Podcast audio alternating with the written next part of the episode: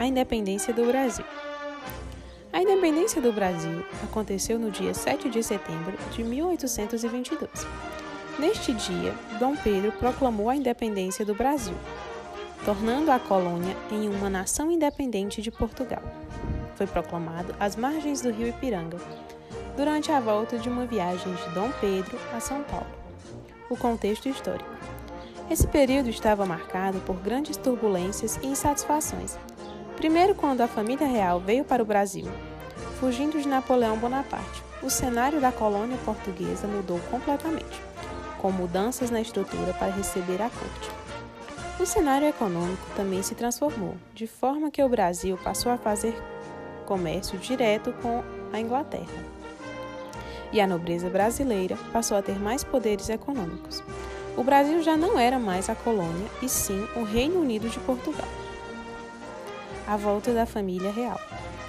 A população de Portugal estava insatisfeita com a permanência da coroa no Brasil e com as liberdades econômicas que essa nação estava adquirindo.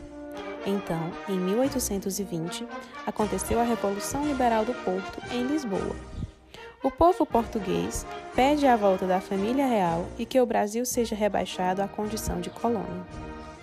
A família real se vê então obrigada a retornar a Portugal. Porém, Dom João VI deixa seu filho Dom Pedro como príncipe regente para governar o Brasil. Governo do príncipe regente.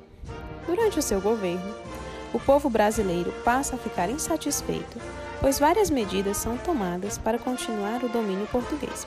Porém, o príncipe regente, com orientação da elite local, foi tomando decisões que favoreciam o Brasil, revertendo a situação e começaram a desagradar a elite lusitana.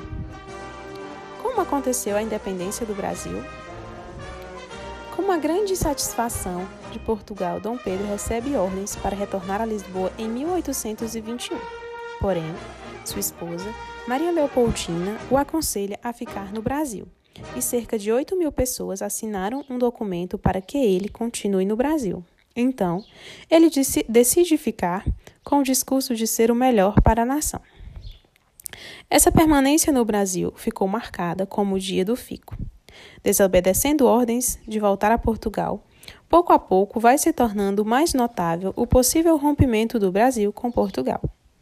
Dom Pedro cria o Cumpre-se, medida que estabelece que nenhum decreto tomado pela Corte de Portugal valeria aqui no Brasil, a menos que Dom Pedro aprovasse. O momento da independência. Portugal fazia questão de manter o domínio sobre o Brasil.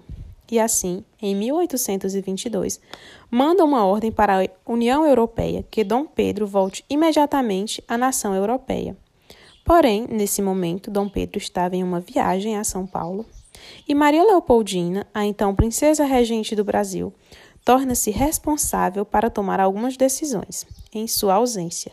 Assim, com receio da nova notícia vinda de Portugal, Maria Leopoldina decide assinar o decreto de independência, declarando o Brasil independente.